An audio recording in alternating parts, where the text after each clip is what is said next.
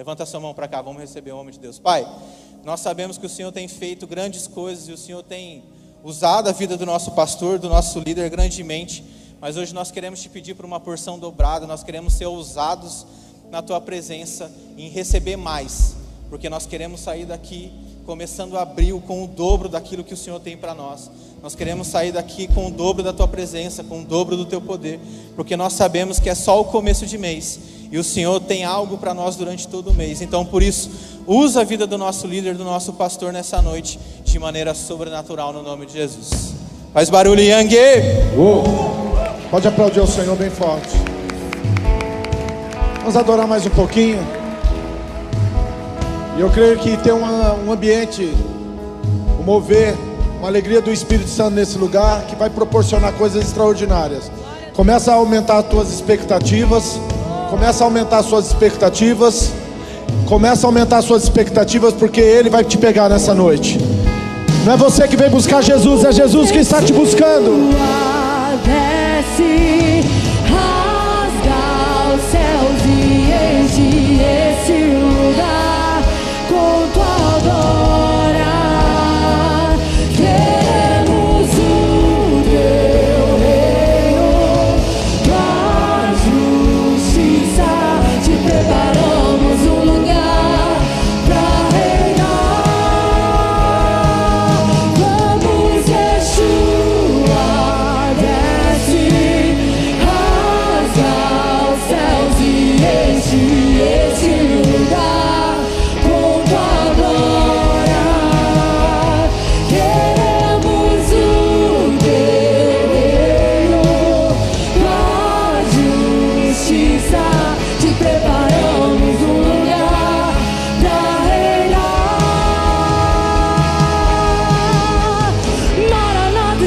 estamos clamando.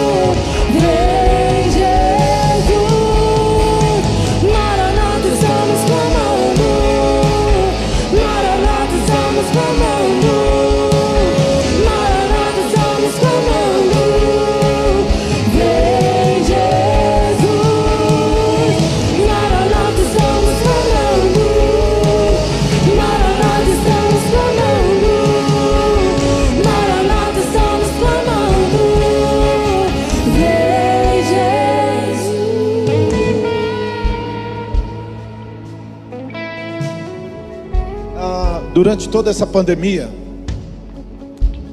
nós percebemos que algumas coisas vêm acontecendo. Né? Nós, agora essa semana foi liberado ah, o não mais uso de máscara em ambientes como o nosso, ok? Quem estiver usando, que tem alguma comorbidade, alguma situação, fique à vontade. Ah, nós não vamos parar de colocar o álcool na mão de todo mundo. É, se alguém nós percebermos que tiver com algum tipo de resfriado, alguma coisa, a gente vai estar orientando as pessoas. Mas assim, junto com o Covid veio algum, algumas situações bem sérias. Uma das coisas que na virada do ano, antes de começar, né, já as festas do final de ano, Deus já vinha trazendo um- uma impressão muito forte no meu coração, é que as pessoas elas estavam se alimentando muito de mídias, né, de meios eletrônicos e esqueceram dos relacionamentos, se alimentar de relacionamentos com a sua família, com o seu próximo, com o seu amigo, etc. Tudo é EAD, tudo à distância, tudo através de online. E ok por isso, glória a Deus por isso, nós estamos vivendo isso, nós estamos praticando isso, acreditamos nisso. Porém, a gente sabe que as fibras, né, de relacionamento ficaram enfraquecidas. E aí então Deus nos deu uma nos deu um norte dizendo o seguinte: é tempo de falar sobre relacionamentos. E dentro desse contexto nós estamos pregando janeiro, fevereiro, março, uma série de mensagens em várias áreas né, específicas para tratar isso. E no mês de abril, né, o mês da ressurreição, o mês da Páscoa, o Senhor falou muito forte ao nosso coração. Primeiro que amanhã começa um jejum, não sei se vocês sabem, no Brasil inteiro da quadrangular.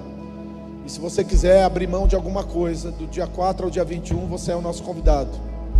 Ah, outra coisa que nós entendemos que quem pegou Covid ficou com algumas sequelas. Queda de cabelo, problemas de ordem é, de pele, muita gente com problema de pele, pessoas que desenvolveram alguma, alguma síndrome, quem sabe por causa de ansiedade, pânico, né? Algumas até entraram em depressão, perda de amigos, parentes, pessoas próximas.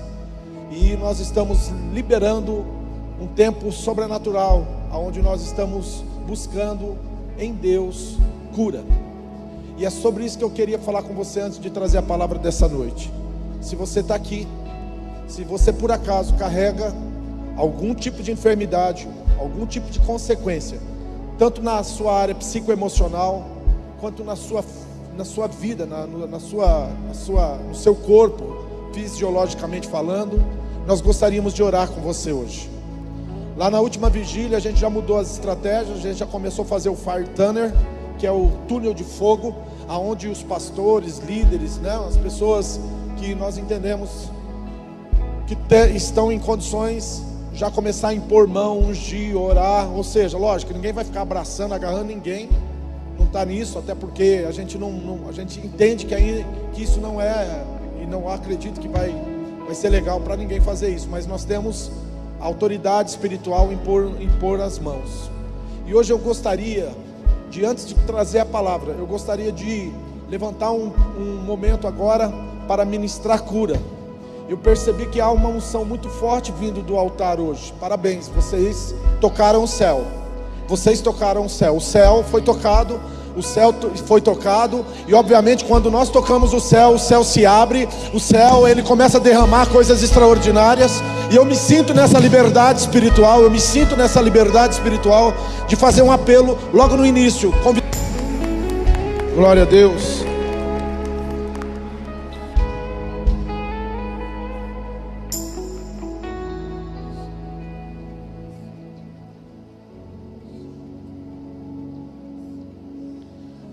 Pode sentar em nome de Jesus. Abra sua Bíblia no livro de Malaquias. Nós vamos ler Malaquias 4, versículos 5 e 6.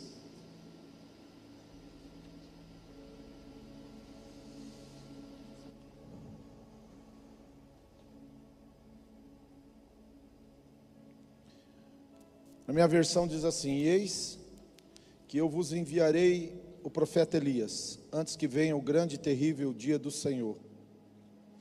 E ele converterá coração de pai a filhos e coração de filhos a pais, para que eu não venha e fira a terra com maldição. Diga glória a Deus. Primeiro mandamento como promessa é honra seu pai e sua mãe, teu pai e tua mãe, para que os teus dias se prolonguem sobre a face da terra e tudo te vá bem. Amém? Ah, ninguém aqui nesse lugar tem um pai ou uma mãe perfeita, até porque o pai perfeito é o pai das luzes, é o pai que estás no céu, e a imperfeição do seu pai, ela vai levar você para conhecer o pai perfeito, e quando você tiver a revelação de Deus na sua vida, no seu coração, da paternidade de Deus, então você vai descobrir de fato quem você é, né? Vai falar sobre você enquanto identidade, né? enquanto propósito, enquanto desígnio, e todas essas coisas estão em Deus, e você tem que buscar elas em Deus. Às vezes nós buscamos em pessoas coisas que nós deveríamos buscar apenas em Deus. Mas eu gostaria de ampliar um pouquinho esse, essa passagem para que você possa ter uma compreensão, para que você possa entender qual é o, sen, o, o sentido ou o significado desse texto. É, converterei coração de pais a filhos e filhos a pais. Eu gostaria de substituir a palavra converter pela palavra cura. Diga comigo, cura. Então vamos usar o termo cura, porque é exatamente isso que acontece quando um pai converte seu coração ao seu filho e o filho ao seu pai. Então diz assim: E converterei coração, e converterei, né? Irei usar pais, diga comigo, irei usar pai para curar coração de filho. Irei usar filho. Todo mundo, gente. Vamos lá comigo? Irei. Só quatro agora. Melhorou.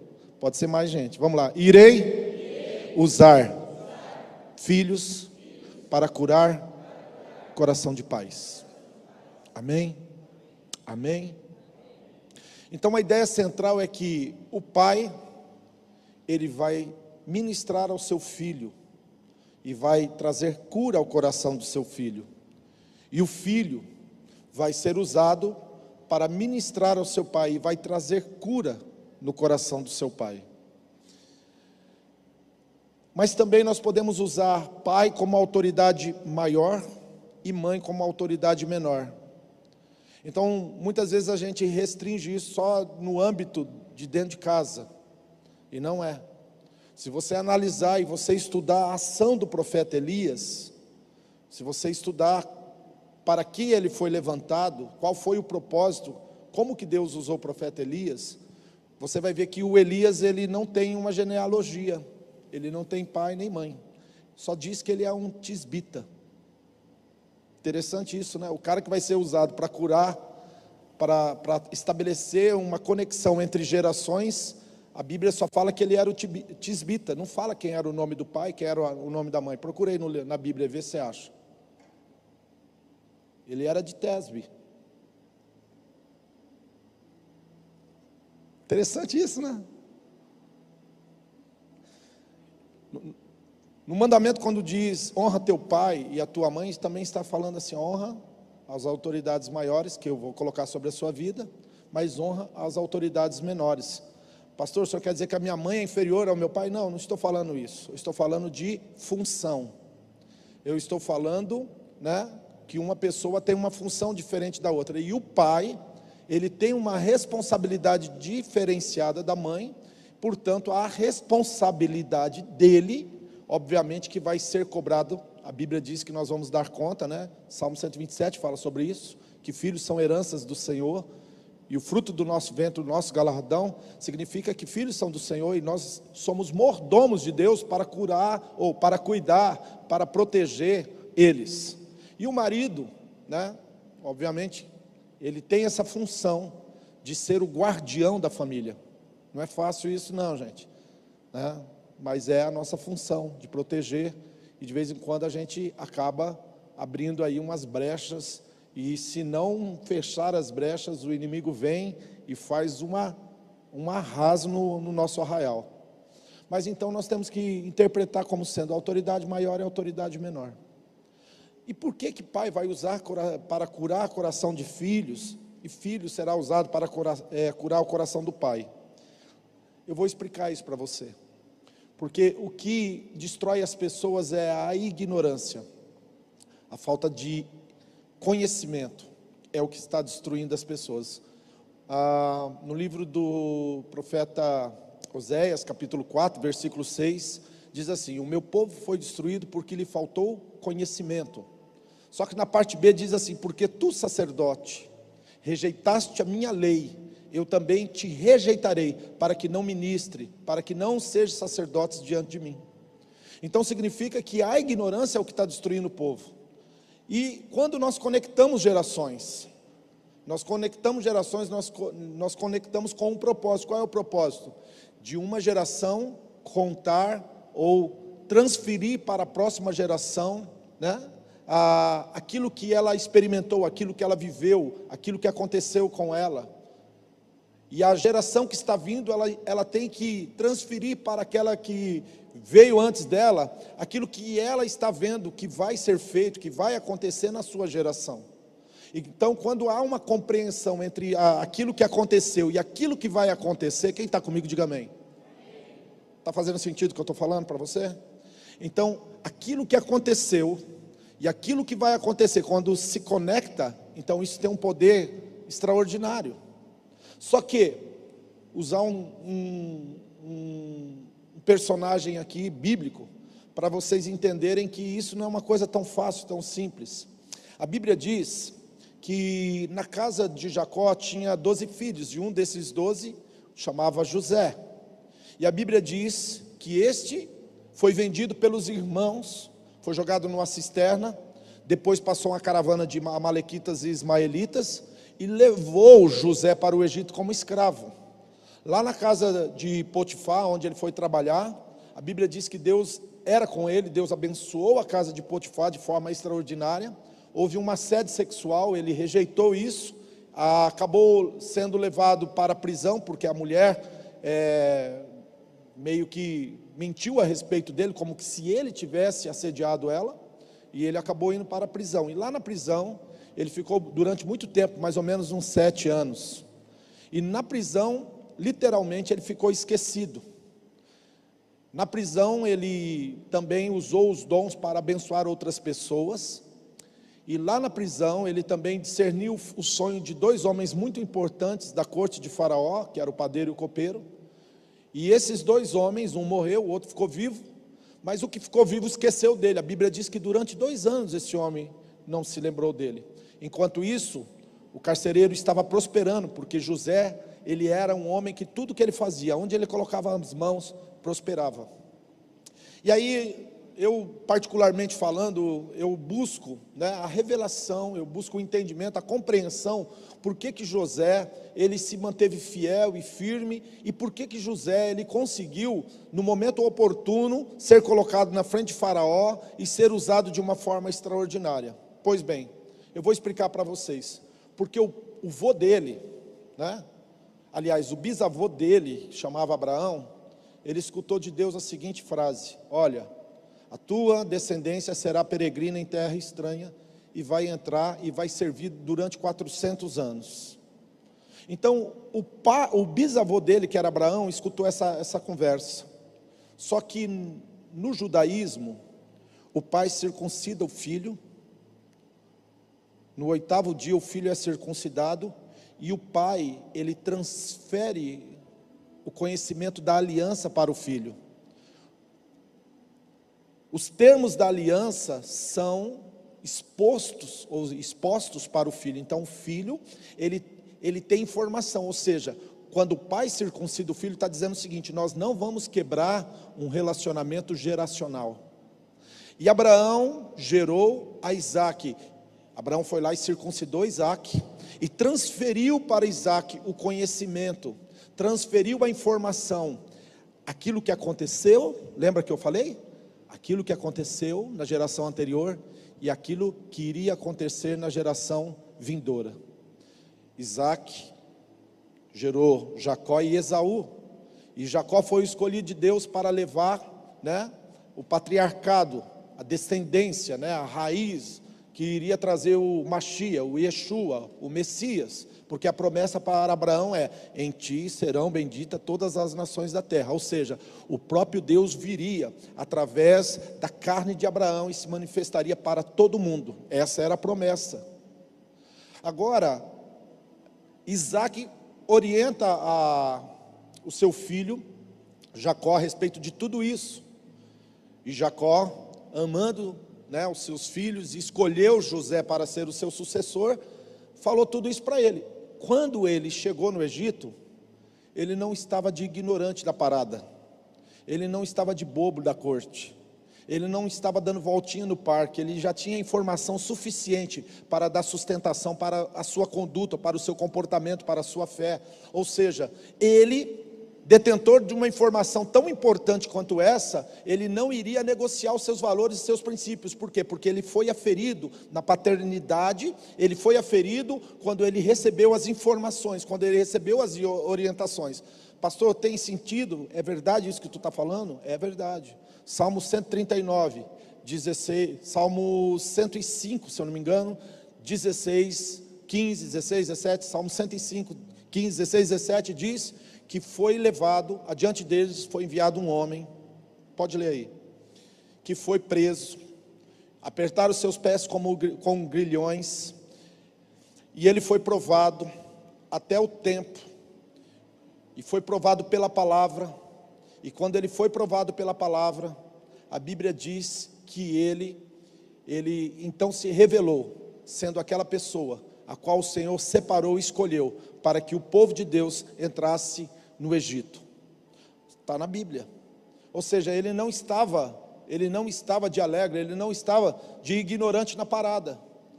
E agora, quando, por exemplo, eu vejo essa semana conversando com uma pessoa, um problema enorme de paternidade, e aí você vai conversar com ele, ele sabe muito pouco da história do pai, ele sabe muito pouco do que aconteceu com o pai, ele não sabe quase nada a respeito de como que foi a infância, a adolescência, a juventude do seu pai. E por não haver informação, relacionamentos, relacionamentos fortes, essa pessoa ela acha que o pai dela é ruim, que é ignorante, que é um, uma pessoa má, e essa pessoa tem um problema de relacionamento, ela tem uma ruptura com o seu pai. Ok, ok, isso acontece mesmo, entendeu? Mas se você olhar o, a trajetória, a história que compôs a vida dessa pessoa, você vai ter dois sentimentos. Primeiro, você vai ter misericórdia você vai olhar com um olhar de misericórdia. Você vai falar, você vai pensar assim: puxa, meu pai um dia foi uma criança e que coisas aconteceram com elas e que fizeram com que ela se tornasse essa pessoa que ele se tornou. Às vezes um alcoólatra, não justifica, mas infelizmente está presente dentro do nosso contexto. Ou um usuário de droga, ou uma pessoa egoísta que não pensa em mais ninguém a não ser nele. E aí a gente, quando olha e vê que essa pessoa ela recebeu praticamente zero daquele que veio antes dele, que era o pai do pai dele, no caso o seu avô, aí você começa a entender que fala: puxa vida, foi quebrado a corrente, o elo foi quebrado. E agora você começa a olhar com um olhar de misericórdia, você fala: puxa vida, que, que eu posso fazer a partir do, do pressuposto que agora eu tenho Jesus, conheço Jesus e sei quem Jesus é? Como que eu posso agir? Como que eu posso mudar essa história? A segunda coisa que você pode também olhar para dentro desse contexto não só com misericórdia, mas com um olhar de empatia e se colocar no lugar da pessoa e começar a dizer assim: puxa vida, como que eu iria reagir? Como eu iria me comportar se eu tivesse no lugar dele? Porque a empatia é isso, é a capacidade do indivíduo de se colocar no lugar do outro.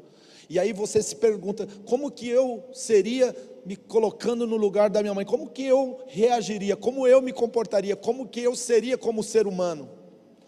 Lembrando que muitas pessoas, a maioria de pessoas, elas não são expostas à palavra de Deus, ao Evangelho, foram expostas apenas à religião, e religião por si só não muda a vida de ninguém, muito pelo contrário, faz com que as pessoas endureçam cada vez mais.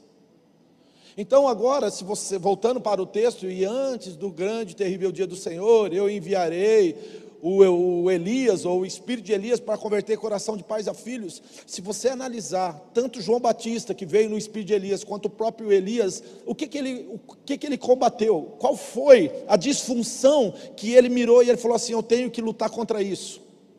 Inversão de valores dentro do próprio relacionamento entre marido e mulher. Aonde Jezabel dominava e Acabe simplesmente era um súdito, um pau mandado o homem que ele era, sim, da descendência e que deveria se posicionar, agora ele está sujeito ao domínio e controle de uma mulher. A mulher fazia dele gato e sapato, do jeito que ele quisia. E ele era um menino mimado, de vez em quando ele falava assim: Ah, eu queria tanto a vinha de Nabote. Ela ia lá e mandava matar o Nabote para dar a vinha para o marido, para que ele tivesse debaixo do domínio e controle dela. Isso é um espírito maldito. Então, se você pegar o João Batista, você vai ver que ele veio no espírito de Elias e ele combateu o quê? O Herodes pegou a irmã, a mulher do irmão, do, do irmão dele e casou com ela, ficou com ela, a Herodias. E foi isso que ele combateu, inversão de valores dentro do casamento, dentro dos lares, e foi isso que estava destruindo a sociedade. Agora, quando Deus chama o espírito de Elias através da sua vida e da minha vida, o que, que nós vamos fazer? nós vamos andar em uma conduta. E qual é essa conduta que vai trazer é, a manifestação da graça, do poder, da virtude do Espírito Santo, para que nós possamos conectar gerações? A palavra é honra. Você vai aprender a viver uma conduta de honra. Pastor, isso é muito complicado. É complicado para você e para mim. Não é fácil viver isso. Por isso que nós precisamos da pessoa do Senhor Jesus como a sua natureza é perfeita enquanto filho, agora nós vamos ter que aprender, como, como Jesus era filho, nós também ser filhos, no sentido amplo da palavra, não somente dentro da casa de Deus, mas nós vamos aprender a ser filho em todas e quaisquer situações, em todos e quaisquer lugares. Agora nós vamos andar na conduta do reino. Agora o reino de Deus chegou até nós, e a boa notícia é que a graça de Deus e a virtude de Deus cobriu todo o pecado de todos nós. Ou seja, não importa qual é o teu ou o meu pecado, a graça de Deus, a virtude de Deus, o, o sangue do Cordeiro foi derramado, e porque ele foi derramado, agora nós somos inocentes perante Ele. Não estou dizendo que nós não vamos ter lutas, a Bíblia diz que Paulo, olhando para si mesmo, ele disse: Olha, o bem que quero, não faço o mal que eu não quero, esse está em, mal, está em mim, miserável homem que sou, quem vai me livrar do corpo dessa morte? Eu aprendo aqui, meu querido, que o, o mais, o mais perfeito daqui é o mais pecador de todos. O apóstolo Paulo começa dizendo no seu ministério que eu, o apóstolo Paulo, chamado segundo a graça do nosso Senhor Jesus Cristo, e ele termina dizendo assim, nos últimos cartas dele, ele está dizendo: Eu, Paulo, preso, mais pecador de todos os pecadores, ou seja, é uma condição que vai evoluindo e nos levando à natureza de quem nós somos de verdade. E por isso que nós carregamos a marca de Cristo.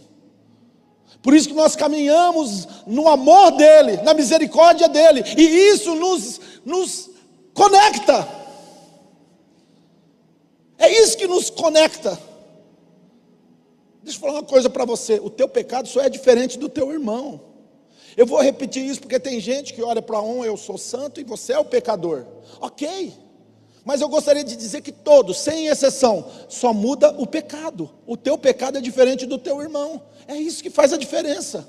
Mas todos nós somos pecadores, e todos nós precisamos que essa natureza seja restituída e restaurada dentro de nós. Ou seja, que venha o espírito de Elias e nos confronte a respeito dos nossos valores, para que nós possamos conectar e não viver segregação, que nós consigamos viver em amor, em graça, em virtude. Esta é a vontade de Deus. Quem está entendendo isso?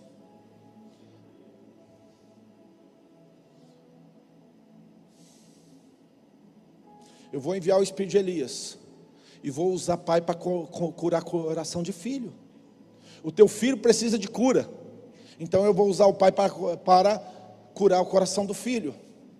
Mas, porque esse pai encontrou a verdade. Porque ele recebeu a verdade. Porque ele vive na verdade. O apóstolo João, nas suas cartas, primeira, segunda, terceira João, ele falou: Eu não tenho maior alegria do que esta, em saber que os meus filhos andam na verdade. E agora o apóstolo João, ele, ele coloca que Deus é um Deus de amor. Deus não é Deus de amor, aliás, ele diz: Deus é amor. E agora você começa a entender essa dinâmica, aonde o Senhor quer conectar pessoas, aonde Deus quer unir famílias. É fácil unir família? É fácil unir pai e filho? É fácil unir irmãos? Não. Há uma batalha. E é a batalha das batalhas. Olha para mim aqui. Já estou chegando ao final dessa mensagem. É a grande batalha de todas as batalhas. É unir família.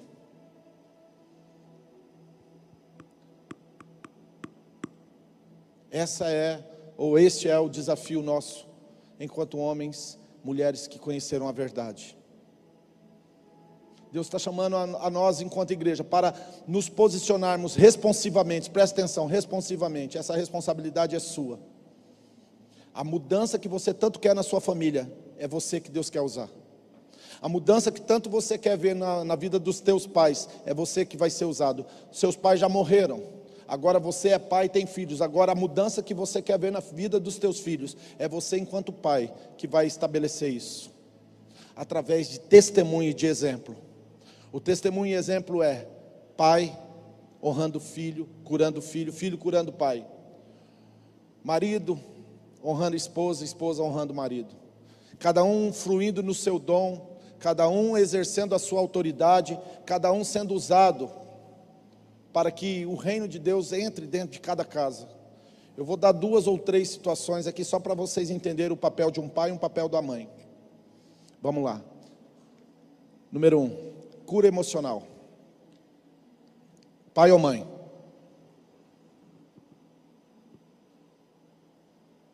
Mãe. Doenças de ordem emocional, quem tem, quem tem a capacidade de curar é a mãe. Problema de conduta, de disciplina, problema de ordem de caráter, quem é que cuida disso? Pai. Lei, ordem, disciplina. Aferição sexual de um ser humano, quem que afere? Pai ou mãe? Quem? Quem? Pai, não é mãe. Quem afere sexualmente um filho e uma filha não é mãe, é pai. Quem sabia disso, levanta a mão. Está vendo onde que o diabo destrói todo mundo? Quem que é teu? Quem, quem que você caminha e você anda em comunhão, em amor e respeito? Porque tem coisas que não adianta eu estar tá cheio de informação, cheio de experiência, cheio de conhecimento da parte de Deus só que você não tem a suficiência necessária para caminhar em hombridade, em amor, em respeito, em humildade. Eu gosto muito de uma frase do Abe que ele diz assim: que forçado nada dá certo. Vai ter bastante coisa que a gente vai ensinar nos, nos cultos, tem muitas coisas que nós vamos ensinar nos podcasts, né? Inclusive segunda vai sair um, uma pancada legal aí, se prepara. Só que tem coisa, meu querido, que você só vai aprender ombro a ombro, caminhando junto. Você é organizado ou desorganizado?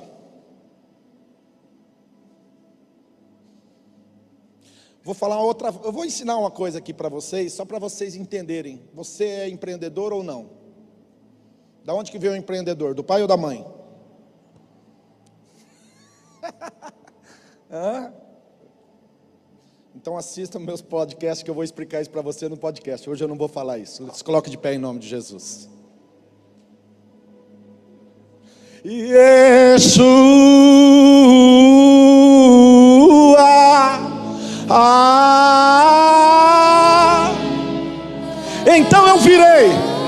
então eu virei com o espírito de Elias e converterei e curarei coração de pais através de filhos, e curarei coração de filhos através de pais.